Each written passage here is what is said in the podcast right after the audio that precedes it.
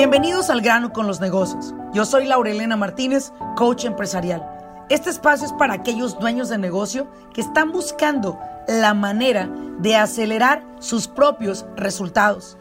Desean aprender cómo tomar decisiones asertivas y con ello crear una mentalidad que apoye el desarrollo de sus negocios en el mundo moderno. Sin más ni más, arranquemos con nuestro siguiente episodio.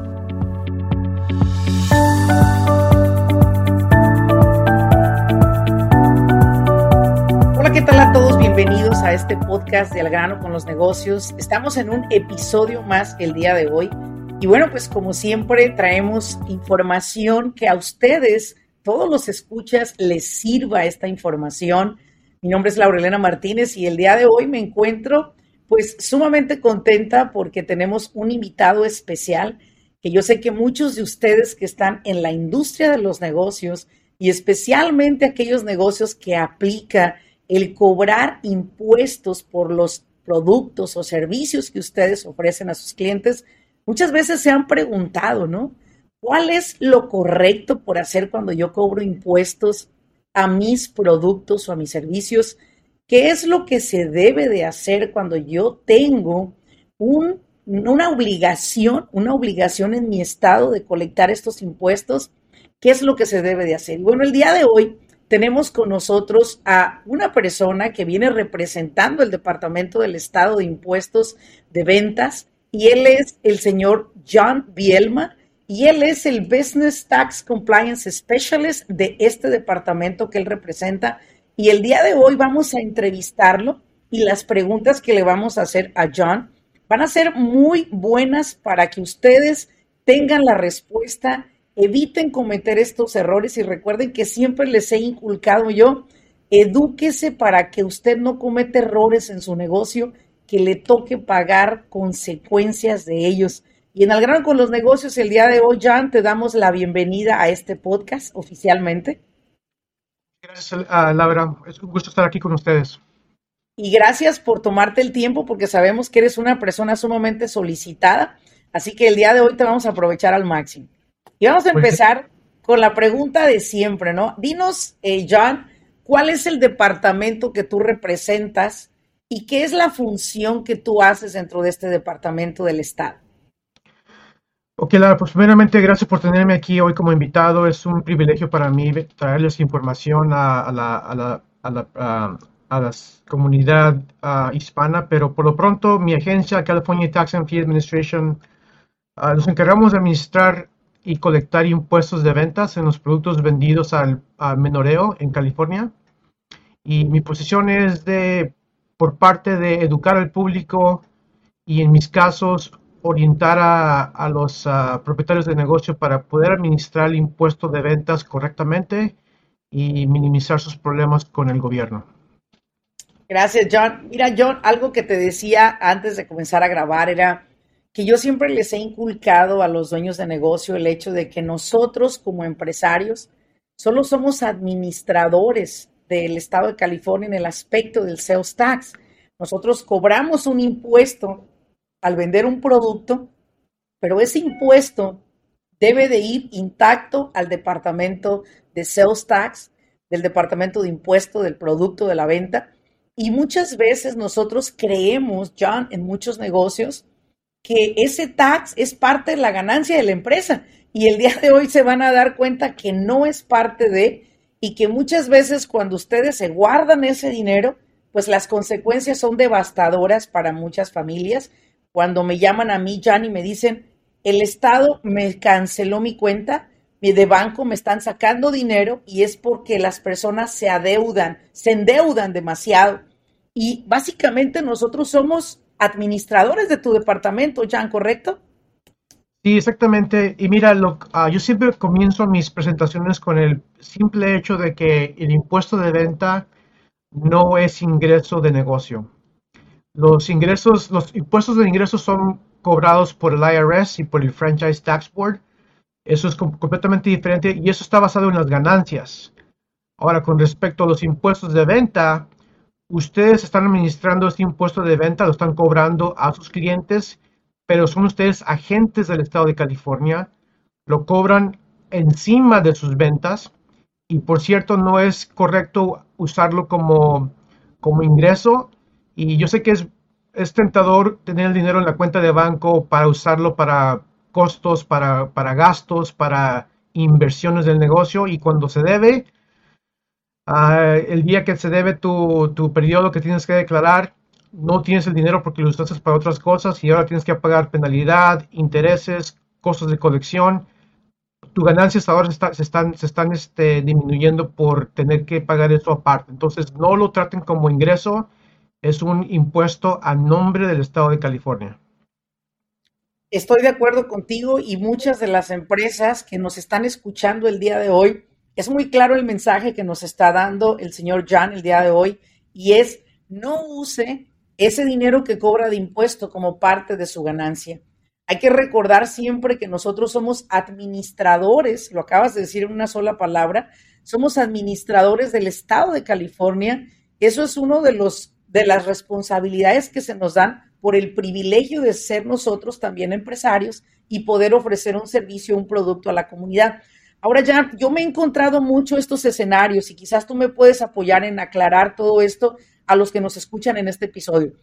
Yo tengo restaurantes que han ido a la quiebra y cualquier tipo de negocio han ido a la quiebra y me han llamado y me dicen, Laurelena, mi negocio se fue a la quiebra.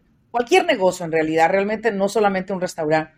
Les digo, ¿cuál ha sido tu problema? Y dice, no sé, no sé, pero este, me estoy quedando sin dinero y tengo una gran deuda con el Estado de impuesto y le digo, a ver, ¿cuál es tu deuda? Y me traen una hoja ya con una deuda de 30 mil dólares. Y le digo, pero es que ¿cómo le debes tanto dinero al Estado? Me dice, bueno, lo que pasa es que ese dinero yo nunca lo separaba semanal o quincenal ni mensual, sino lo utilizaba para seguirlo gastando dentro de la empresa.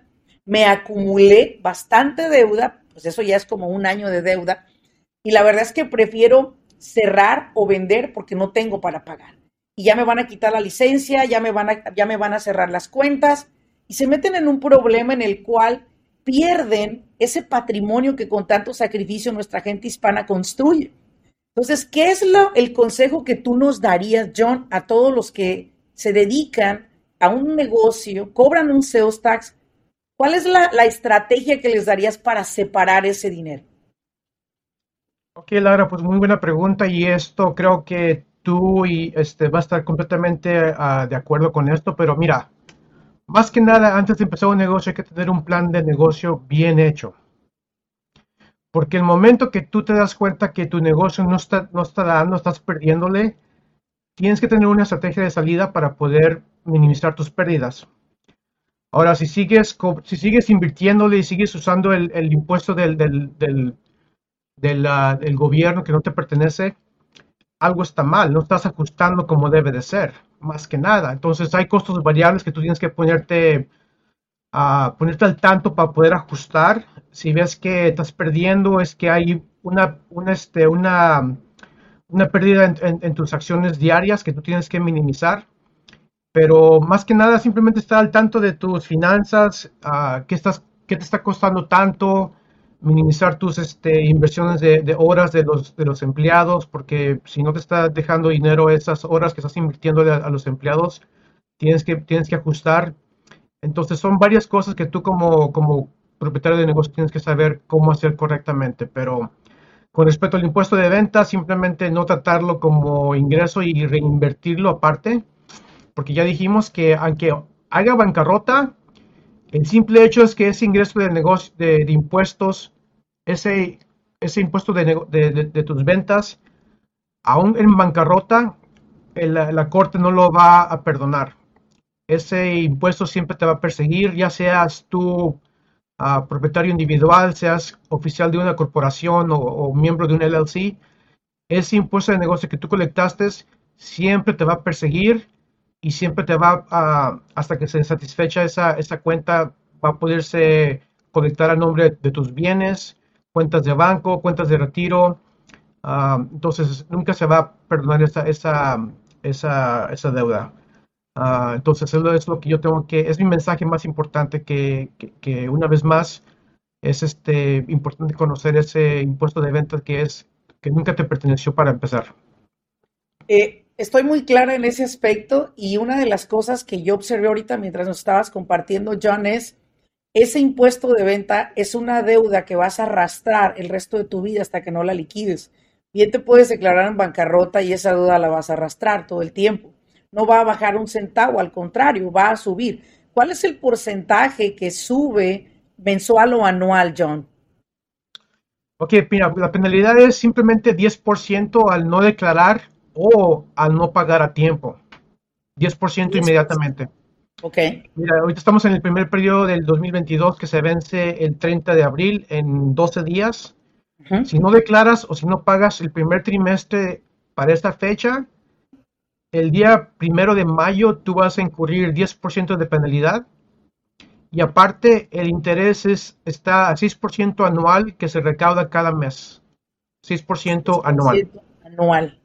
O sea, si usted debe mil dólares, ya se le aumenta ahí 60 dólares cada mes. ¡Wow! Impresionante. Aparte de los 100 dólares de penalidad. Y aparte, si pasan tres meses y no lo pagas, si no, si no liquidas esa deuda de ese, ese trimestre, también hay costos de colección por cada periodo.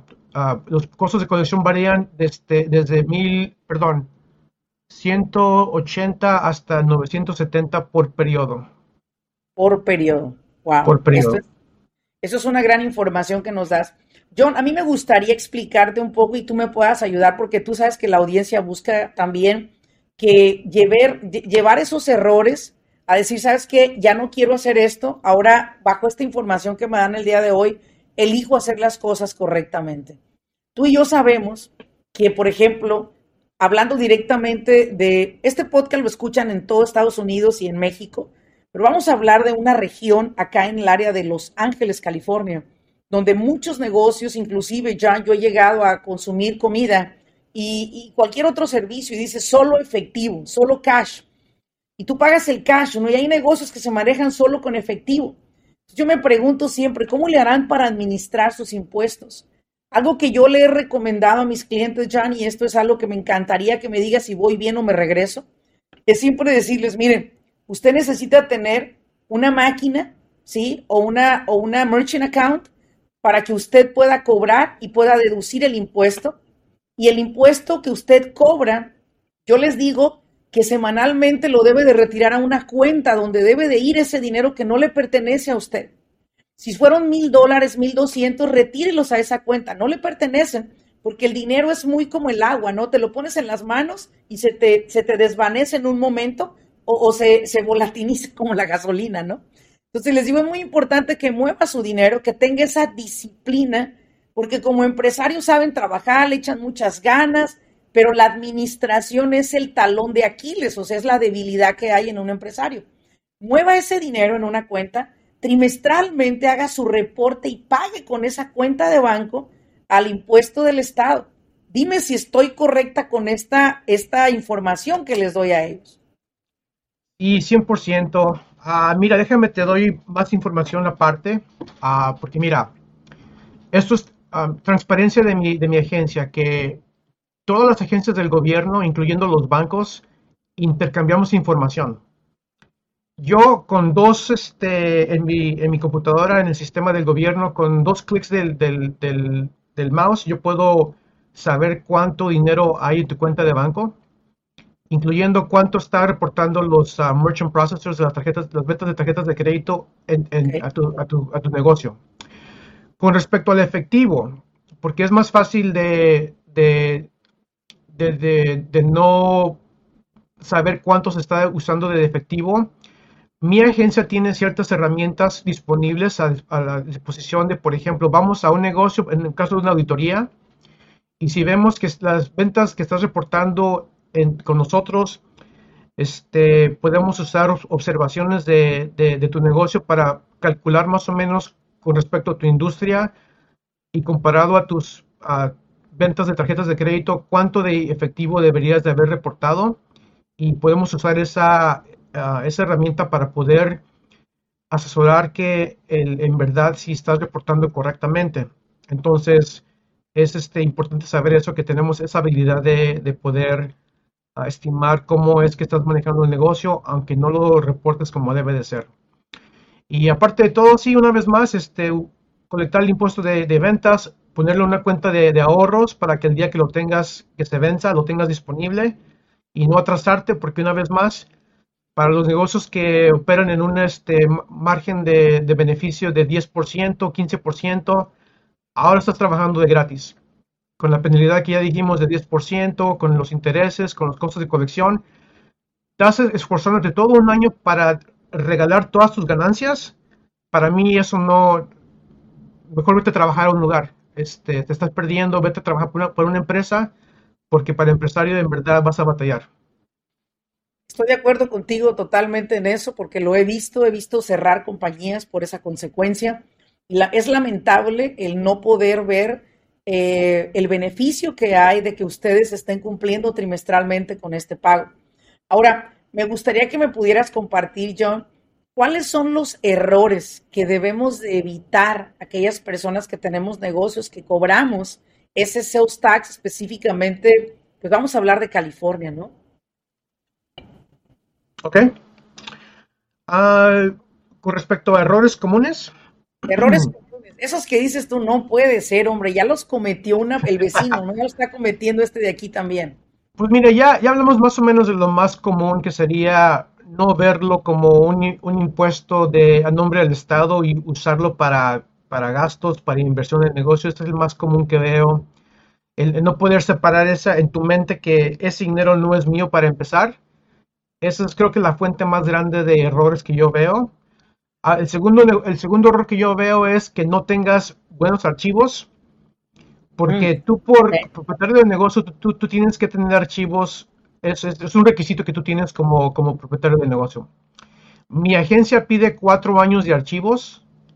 El IRS creo que pide siete años. Siete años. Si, no tienes archivos correctamente, el día que te toque la auditoría, una vez más, tenemos herramientas para poder este, estimar cuánto deberías de haber reportado. El simple hecho de, simplemente decir, ¿sabes que no tengo archivos? No te va a quitar la obligación. Al contrario, te va se, va a poner peor porque ahora tenemos la habilidad de, estimar y muchas veces esos estimados van a ser mucho más de lo que tú deberías haber reportado. Entonces, el, segundo error que yo veo es no tener archivos. En verdad no es necesario que tengas un, sistema un sistema avanzado. En verdad, un cuaderno con todo bien escrito, con fecha, tus ventas, cuánto compraste, cuánto vendiste, al diario y lo mantengas en un cuaderno por escrito, no hay problema. Ah, aparte, un, este, un archivo digital sería recomendado porque muchas veces sabemos que aún los documentos por escrito se pueden, se pueden manchar, se pueden ir desgastando, se pueden, se pueden, se pueden dañar con el tiempo. Entonces es un complemento bueno tener archivos digitales. Y aparte de todo, otro, otro error que yo veo común es este no hacer preguntas. Ah, el, no saber no te quita la obligación. Mm. Es como, como tener este, ah, ir manejando mal y haces un error manejando y lastimas a alguien y dices, sabes que yo no sabía que esa ley existía, aún así tú eres responsable. Entonces, no se preguntas y por, lo, por, eso yo es, ah, me encanta venir a, estas este, pláticas porque yo sé que tú vas a vas a brindar esa información a la gente que, muchas veces tiene miedo a acercarse al gobierno del estado y federal. Pero mira, en, mi agencia por lo menos hay gente como yo, nuestro trabajo es educarlos, orientarlos y ayudarles. Aquí queremos que ustedes triunfen porque ustedes van a poder seguir adelante, pueden seguir, van a seguir haciendo, generando trabajos. Entonces, para nosotros es, es nos, nos conviene que tú, que tú triunfes en tu negocio. Por eso yo veo que lo, tercero sería que no hagan preguntas, no informarse, como la tercera, la tercera, el tercer error más común que veo. Y ya los demás son no poner atención a las fechas de vencimiento cuando tu trimestre se vence, cuando tu prepago se vence, una vez un día tarde y ahora tienes que pagar penalidad de interés. Entonces, este, para eso es bueno tener a alguien que se especialice, un contador público o un un empleado que sea dedicado 100% a administrar tus impuestos para que no te atrases. Y más que nada, pues Ah, creo que son los, cuatro errores que más veo en, mi trabajo. Perfecto. Tengo una, una pregunta que me hacen constantemente, Jan, y yo creo que aquí en este podcast tú nos vas a apoyar. Tengo varios clientes que están en la industria de plomería, en la industria de drywall, pintura, y me han dicho, Laurelena, ¿aplica para mí cobrar sales tax en construcción? Y digo, te lo pregunto, Laurelena, porque en la escuela donde nos entrenan para darnos la licencia de, contratistas, nunca nos lo dijeron. Y ahí sí les he dicho yo, eh, John, este es el número, llama por favor, hay asistencia en español.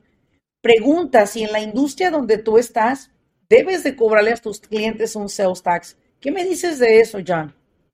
Ok, buena pregunta. Mira, más que nada, este, en mi sitio de web, que es el cdtfa.ca.gov, haz una búsqueda de guía de industria y ahí tenemos, este, incluyendo la industria de construcción. Y en verdad, para ponértela fácil, tú como contratista de, construcción tienes dos opciones. Tú puedes este, tener un permiso de ventas, comprar a mayoreo con el fin de revender. Ahora, tú al hacer eso, tú estás admitiendo que tú eres agente del estado de California y que tú vas a cobrar impuesto a nombre del estado de California. Tienes esa opción, no hay ningún problema. Ahora, si tú, la segunda opción sería no abrir permiso de ventas. Comprar tus materiales, pagar impuesto en tus compras, porque en ese estado, en esa parte, el estado te da la opción de ser consumidor como contratista de los materiales para construcción y revender siempre y cuando tus contratos con tus clientes sean a considerados, este, uh, ¿cómo se dice? Se le dice, este, uh, permíteme, se me, se me, está pasando el, el, término, pero déjame lo busco rápido. No, tranquilo, encontremos ese término porque es muy importante mientras voy, sí. a, voy a, a, cubrir esta parte, ¿no? La página es cdtfa.ca.gov.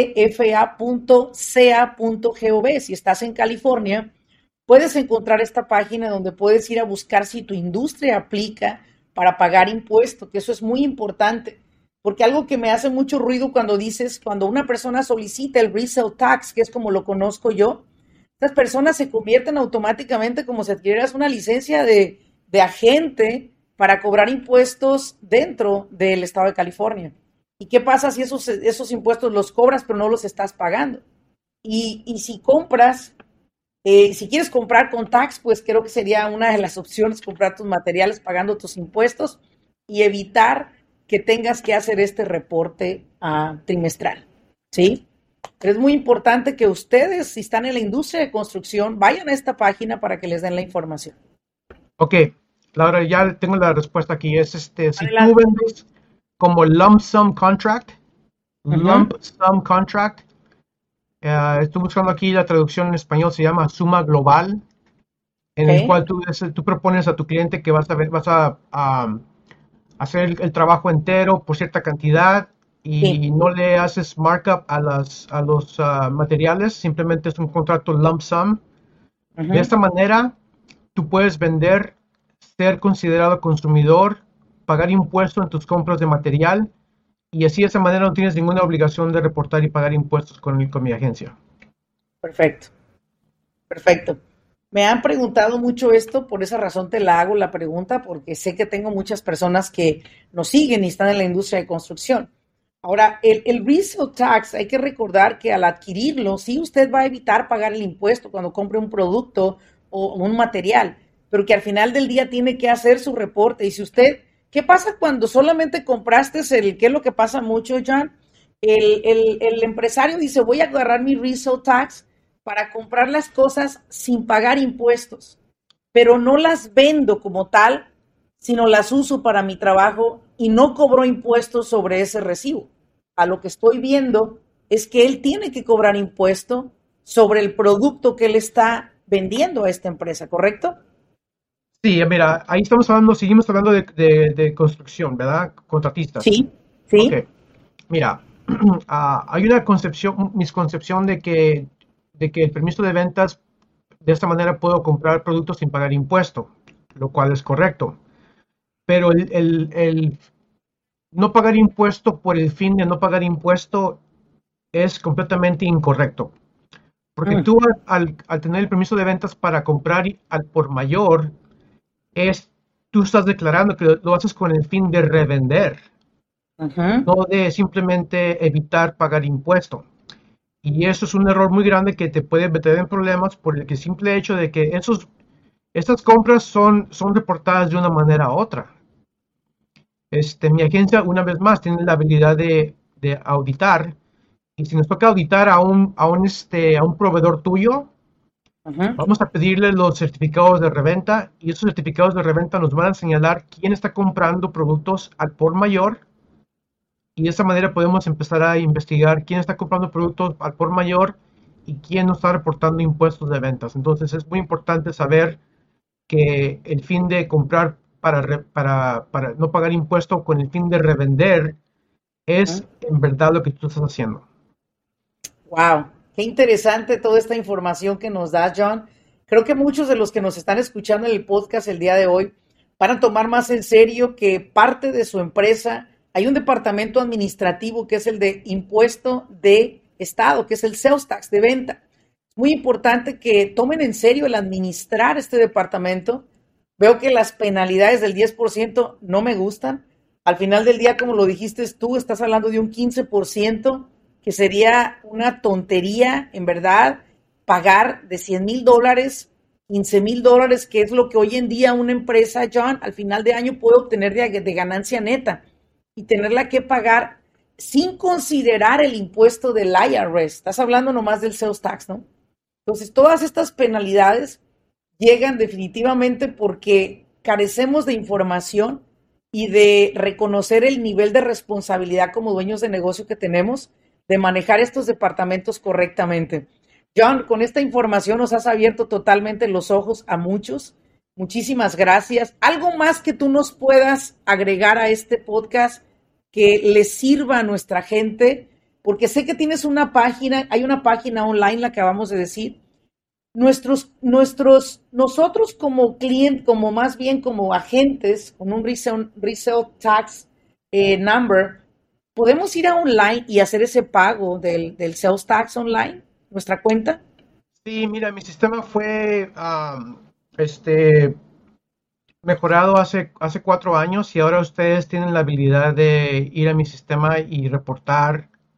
Uh, lo que les voy a recomendar es que abran una, una, un perfil con su nombre de usuario y contraseña.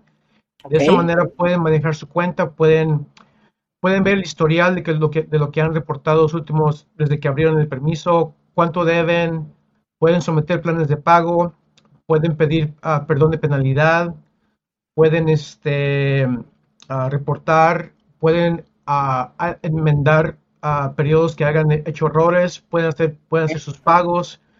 Entonces es muy recomendable de que lo hagan ustedes mismos. Ahora, si, si están muy, muy este, ocupados, pueden darle a una persona un, este, tercer, tercer a una persona como un contador público acceso a su, a su cuenta de, de, de ventas en mi sistema Simplemente llamen y pidan un código secreto que le podemos dar por teléfono.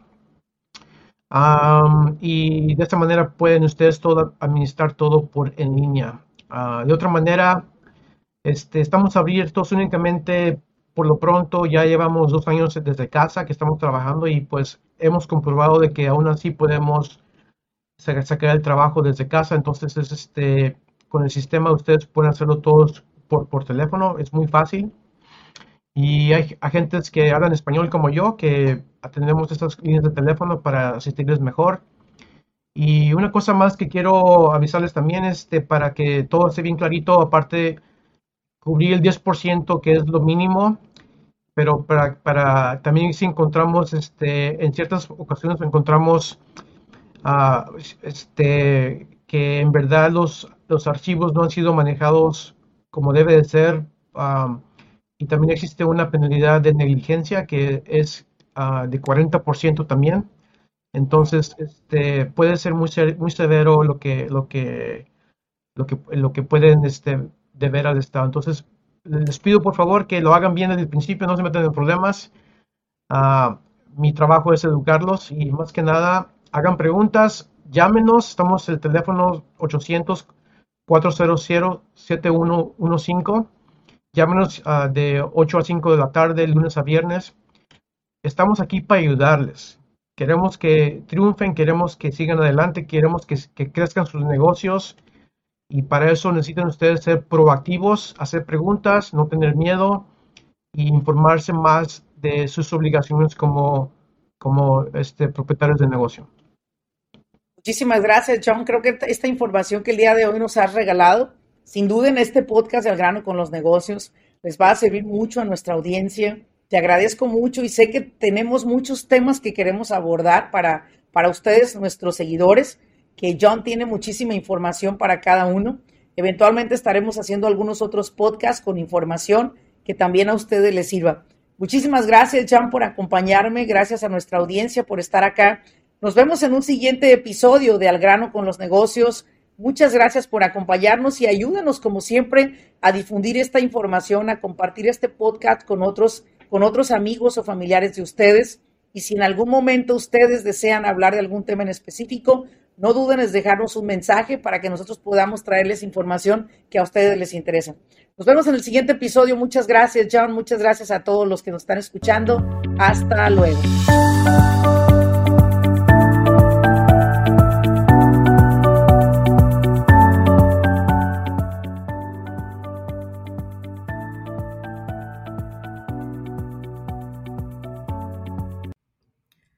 Business Coaching Academy es una plataforma en la cual hemos creado por más de 13 años, educando a dueños de negocio a nivel nacional en los Estados Unidos. Esta academia se compone de siete clases consecutivas. La finalidad de esta academia es no solamente informar a los dueños de negocio sobre las leyes de los Estados Unidos para beneficiar su negocio, sobre todo también para cómo se pueden perjudicar si no la siguen, sino lo que estamos buscando a través de esta academia es educarlo a usted. Muchas veces dueños de negocio inician siendo los responsables principales de ejecutar el trabajo, ofrecer el servicio y entregar ese producto finalizado. Sin embargo, llega un momento que su negocio necesita de alguien que pueda operar esta empresa. Sin embargo, muchas personas son muy expertos en el trabajo que hacen, pero las operaciones del negocio las están dejando de lado. Lo que estamos buscando a través de esta academia es enseñarle a usted las siete áreas de un negocio exitoso y sobre todo cómo usted pueda operarlas, cómo usted pueda organizar, trabajar dentro de su empresa, pero ya a un nivel más responsable en cuestión de las operaciones. La Academia de Business Coaching es completamente en español. Es un programa que durante tres horas cada semana, durante siete semanas, estamos aprendiendo en cada una de las clases tres nuevos temas por noche. La idea es que usted lo pueda implementar en su negocio y pueda ver la diferencia. Más de una vez estoy segura que se ha sentido frustrado porque usted no tiene los contratos adecuados para su negocio. Personas le quedan a deber. La gente no cumple con las promesas que le hacen. Estoy muy segura que ha tenido problemas con sus empleados. Quisiera saber cómo contratar personal de manera más efectiva y sobre todo llevándolo todo al margen de la ley. Quizás más de una vez no ha dormido pensando, ¿qué tal si el IRS me audita? Usted quiere saber cómo organizar ese departamento de contabilidad para evitar esas auditorías que pueden llegar a ser de alguna manera detenidas, pero que no se detienen. ¿Por qué? Porque no sabemos organizar ese departamento, que es uno de los departamentos más sensibles que tiene cada empresa. O quizás posiblemente usted le preocupa el hecho de que quiere escalar en el negocio, pero no sabe cómo registrarse, cómo sacar licencias para trabajar con gobierno. Todo eso y más a través de la Academia de Business Coaching Academy usted va a aprender. Esperamos que en la próxima academia usted pueda ser parte de ella, porque a usted yo lo estoy buscando.